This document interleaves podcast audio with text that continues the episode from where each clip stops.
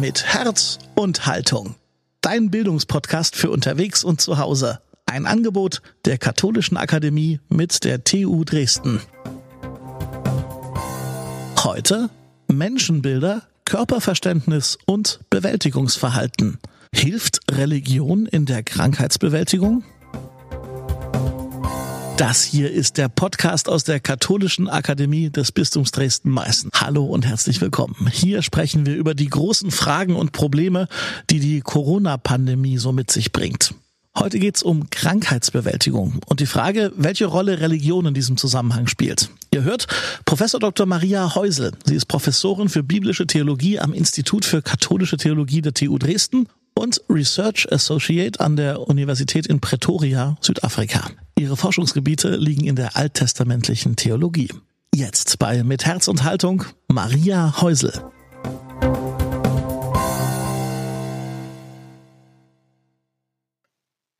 Biblische Texte sind um drastische Worte nicht verlegen.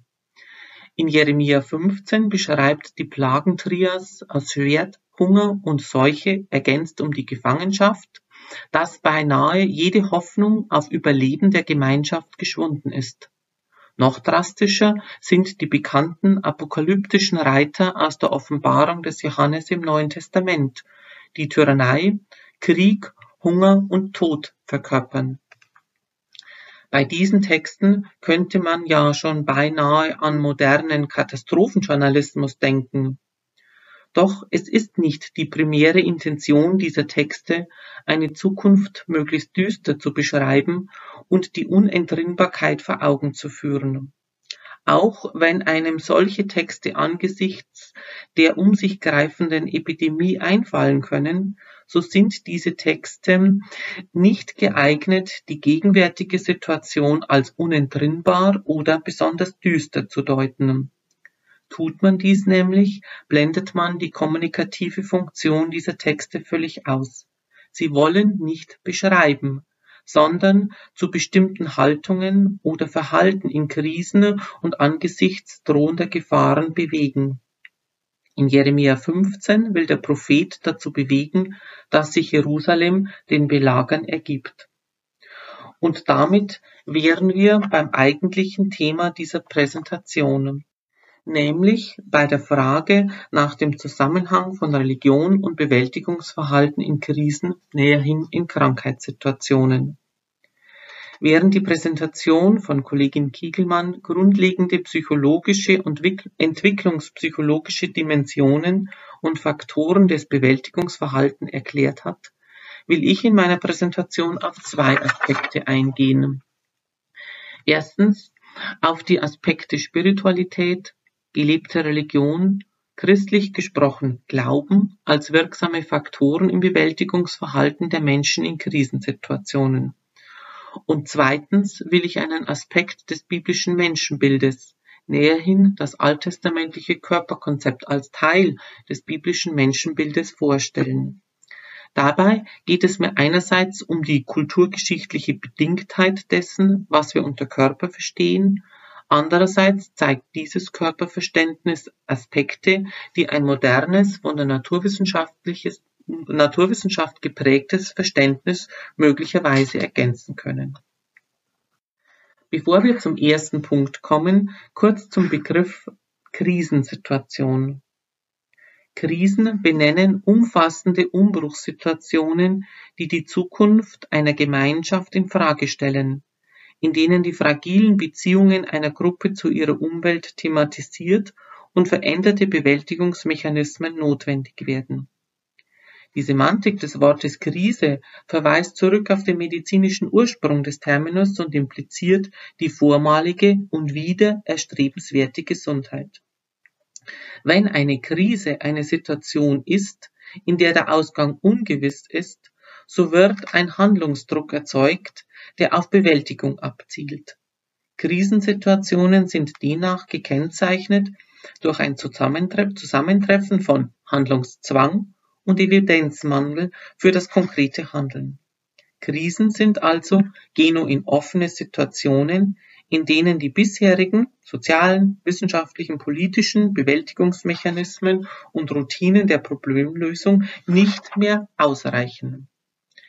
Ich denke, die Corona-Krise kann nun als eine durch eine Krankheit verursachte pandemische und globale Krise beschrieben werden. Da die Krankheit pandemisch ist, sind viele andere Bereiche des Lebens und nicht nur der Bereich der individuellen Physis Gesundheit, sondern auch medizinische, gesundheitssystemrelevante sowie soziale, wirtschaftliche und rechtliche Bereiche, ich denke etwa an die Einschränkung der individuellen Bewegungsfreiheit, tangiert. Eine solche Situation gilt es zu bewältigen. Jeder und jede Einzelne und Gruppen staatenbezogen bezogen auf die Weltgemeinschaft. Und wir tun dies besser und schlechter. Der Terminus Bewältigung, Coping, wurde bereits in der Präsentation von Kollegin Kiegelmann ausführlich diskutiert. Ich konzentriere mich daher auf den spirituell-religiösen Aspekt der Bewältigung einer Krankheitssituation, der neben den physiologisch-medizinischen psychologischen und sozialen Aspekten in einer solchen Situation nicht außer Acht gelassen werden darf. Daher Spiritualität, Religion und Glaube als Wirkfaktor im Bewältigungsverhalten. Ich verwende bewusst diese drei Begriffe, die sich historisch und kulturgeschichtlich unterscheiden. Historisch betrachtet war bis ins letzte Jahrhundert für weite Teile der Bevölkerung, auch in Europa, der christliche Glaube selbstverständlich und trug in Formen der, des individuellen Glaubens, aber auch der Tätigkeit der religiösen Institutionen, also der Kirchen, zur Bewältigung von Krisensituationen und des Einzelnen, der Einzelnen und der Bevölkerung bei. Das ist also der engste Begriff.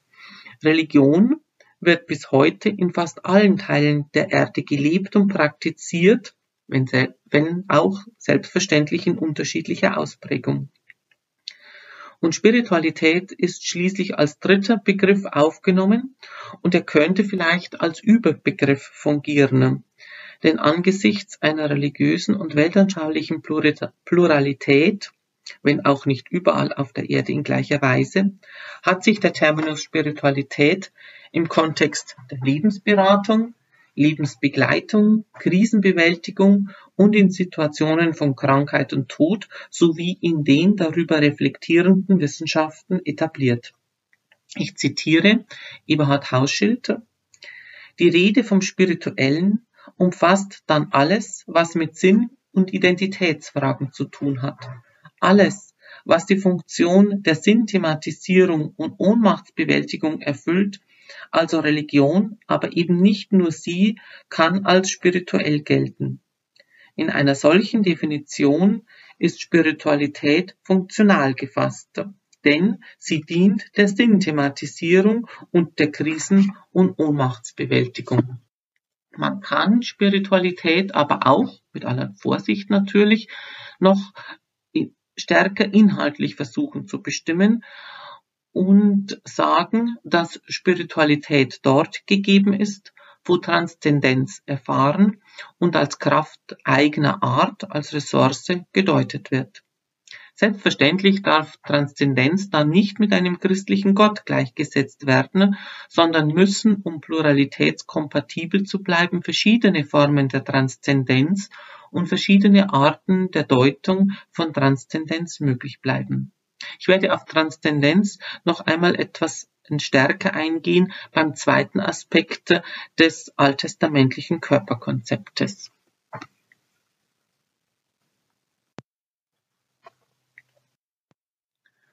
Uns interessiert nun vor allem der Zusammenhang von Spiritualität, Religiosität und Glaube und Bewältigungsverhalten und Coping. Spiritualität und Religiosität können als wirksames Element in Belastungs- und Bewältigungssituationen verstanden werden.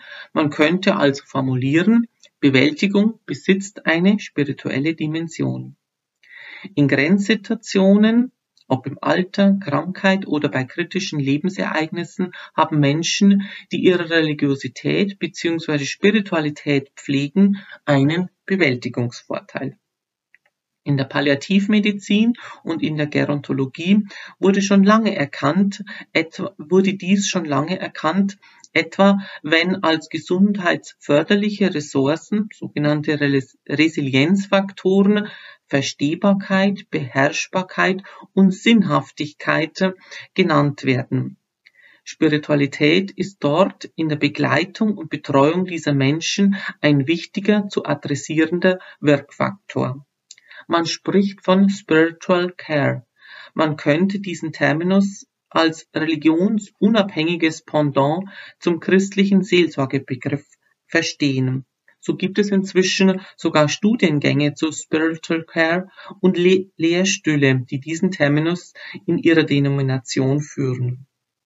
Inzwischen ist durch eine Vielzahl an wissenschaftlichen Studien erwiesen, dass Menschen, die aktiv ihren Glauben leben, die in ihrer Religiosität verwurzelt sind, Krisensituationen besser, leichter überstehen und meistern. Einige Beispiele habe ich Ihnen aufgeführt. Lässt sich nun die Funktionsweise von Spiritualität, Religiosität und Glaube noch näher beschreiben? Was gehört zu einem religiösen, spirituellen Coping? Ich denke, es ist bekannt, alle Religionen halten Inhalte, Überzeugungen und Geschichten sowie konkrete Praktiken wie Gebet, Meditation, Bilder, Rituale, geprägte Zeiten und spezielle Räume bereit, die sinnstiftend sind in Krisen- und Grenzsituationen. Und in einer gelebten Spiritualität beziehen sich Menschen auf ihre lebensförderlichen Vorstellungen, positiven Werte und Kraftquellen. Daher erstens, Spiritualität und Religion sind Ressourcen im Bewältigungsprozess, bieten Kohärenz an. Religion und Spiritualität mit ihren darin erkannten positiven Werten dienen auf diese Weise als Bezugssystem, mit dessen Hilfe Menschen nicht der Sinnlosigkeit und der Nichtigkeit preisgegeben werden.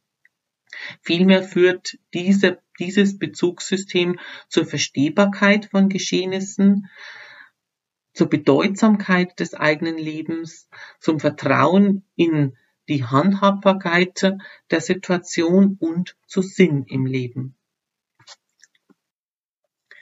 Zweitens bieten Spiritualität und Religion Emotionsregulierung an, durch Gebet, Meditation, liturgische Praktiken und Rituale. Und in den Religionen ist besonders hilfreich, dass aufgrund mit Hilfe dieser Praktiken eine Beziehung zu einem gerechten, liebenden und unterstützenden Gott aufgebaut wird. Wir haben noch zwei weitere Aspekte, nämlich die Selbstwertregulierung durch dieses Bezugssystem, aber auch durch die konkreten Praktiken wird das Gefühl von geliebt, angenommen, geborgen und ganz sein gestärkt.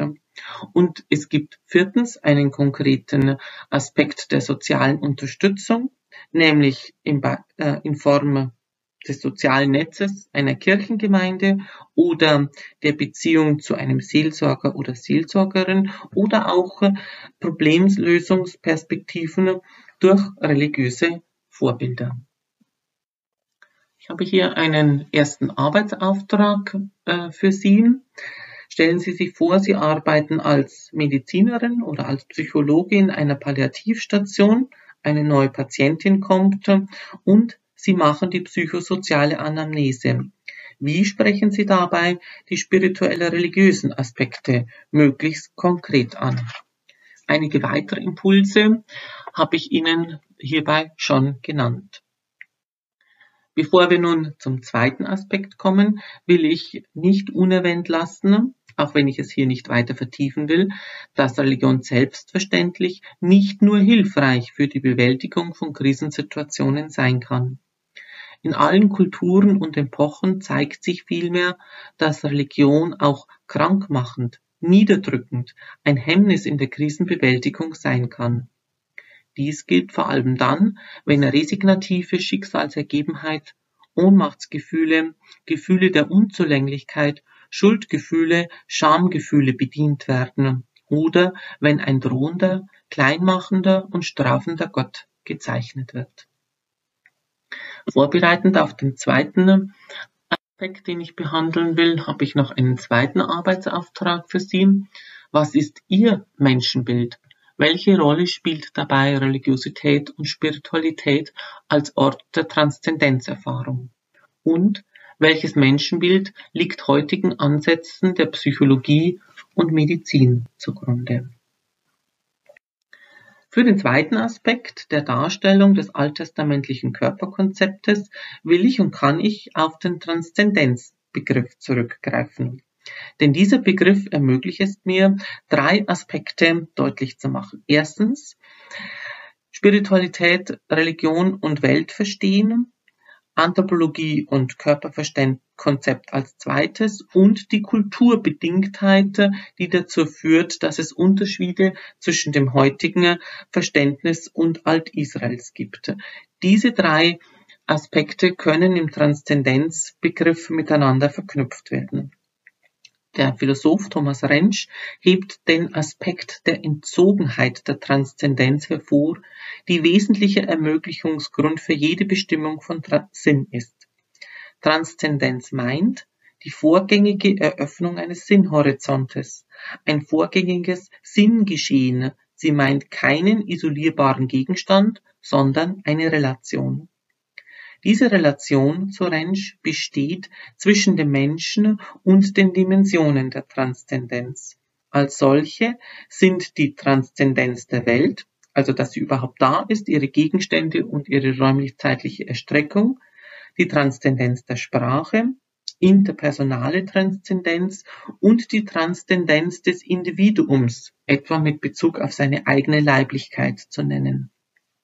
Prägnant bestimmt Rentsch Transzendenz also als sinnkonstitutive Negativität an der Basis des menschlichen Selbst- und Weltverständnisses und betont, dass dieser Bestimmung eine universale transkulturelle Geltung zukommt. In den verschiedenen Kulturen und Epochen geschehen Transzendenzbezüge dann in vielfältigen kulturellen Modi und Ausprägungen. Um nun zum alttestamentlichen Körperkonzept zu kommen, wird mit Hilfe dieser Definition klar, dass wir uns mit der Transzendenzrelation des einzelnen Menschen zu sich selbst näherhin zu seiner Leiblichkeit befassen. Die Leiblichkeit ist dem Menschen vorgegeben oder sein Körper ist ihm vorgegeben. Er ist sich auf diese Art und Weise selbst entzogen man kann aber auch positiv sagen, er verdankt sich. Und es wird auch deutlich, dass wir mit einer antiken, näherhin altorientalischen Ausprägung des Transzendenzbezuges befasst sein werden. Daher kurze Erläuterung zum altorientalischen Weltbild. Für das altorientalische Weltverstehen ist konstitutiv, dass die gesamte Welt vom Ursprung bis zum Ende samt ihrer Geschichte auf eine über sie, über die erfahrbare Welt hinausgehende Gewissheit verweist und darin verankert ist. Das altorientalische Weltbild, das auch das alttestamentliche Israel teilt, geht davon aus, dass die erfahrbare Welt Teil eines Kosmos ist, der auch Unter- und Überwelt umfasst. Die konkrete erfahrbare Welt ist dabei offen zur Über- und Unterwelt hin, zum Göttlichen und zum Chaos, zu lebensbewahrenden und lebensvernichtenden Kräften. Schon vor 40 Jahren hat Ottmar Kehl nachgewiesen, dass für den alten Orient und das Alte Testament die empirische Welt nicht einfach das ist, was vor Augen liegt, sondern über sich selbst hinausweist und deshalb immer auch eine symbolische Qualität hat. Die Rede von der Offenheit der Welt meint also, dass die Welt nicht ein geschlossenes System ist, sondern eine nach allen Seiten hin offene Größe.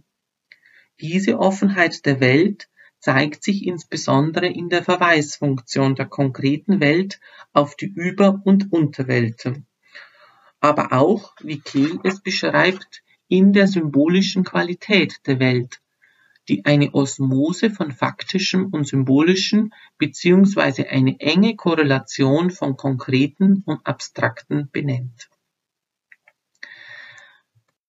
Ein solches Weltbild, das eine Offenheit der konkreten Welt kennt, kann als grundlegende kulturelle Ausformung der Transzendenzdimension des alten Orients erachtet werden. Denn die immer vorhandene Offenheit der konkreten Welt ist eine Herausforderung, die bewältigt werden muss. Bewältigung bedeutet dann, Ordnungen und Zusammenhänge als sinnvoll zu erkennen und in Handlungen und Praktiken zur Stabilisierung der Ordnung bzw. lebensförderlich umzusetzen. Diese Erläuterungen helfen uns nun, das Körperkonzept des Alten Testamentes besser zu verstehen. Wenn ich das Wort Körperkonzept benutze, macht dies deutlich, dass der Körper nicht reine Biologie ist, sondern eine soziale Konstruktionsgeschichte äh, besitzt. Jede Kultur hat eine eigene Auffassung vom Menschen. Der chinesischen Medizin etwa liegt ein anderes Körperkonzept als der westlichen Medizin zugrunde, was dazu geführt hat, dass die Behandlungsmethoden verschieden sind.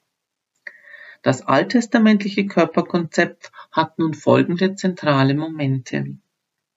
Der Mensch ist nicht dichotomisiert in Körper und Seele oder trichotomisiert in Körper, Geist und Seele. Im Hebräischen existiert noch nicht einmal ein Wort für Körper wie im Deutschen oder im Griechischen Soma. Der Körper ist vielmehr eine Komposition der Glieder und deren Verweisfunktion Dynamis. Das Blut ist das Verbindende und lebendig machende. Die Körperteile besitzen eine Verweisfunktion, die analog zur Offenheit des Weltbildes gesehen werden kann. Mit den Stichworten Dynamis und Ganzheitlichkeit kann das alttestamentliche Körperkonzept ganz gut beschrieben werden. Die Körperteile werden mit bestimmten Fähigkeiten und Tätigkeiten zusammengesehen. Mit der Nennung eines Körperteils ist immer auch schon diese Funktion mit gemeint. Und diesen Aspekt des Körperteils nennen Schröer und Staubli Dynamis und zeigen die weiterreichenden Konsequenzen dieses dynamischen Körperkonzeptes auf. Das semitische Denken ist, was sich in Sprache und Bildkunst gleichermaßen zeigt, niemals an Formen, Aussehen und Perspektiven orientiert, sondern immer an der Dynamis, an der Wirkung, die etwas hat. Die Dynamis, die Wirkung zählt, nicht die Form. Damit entsteht im hebräischen Denken ein völlig anderer Zusammenhang von Konkretem und Abstraktem. Jedes konkrete Ding, zum Beispiel die Hand, weist nämlich darüber hinaus.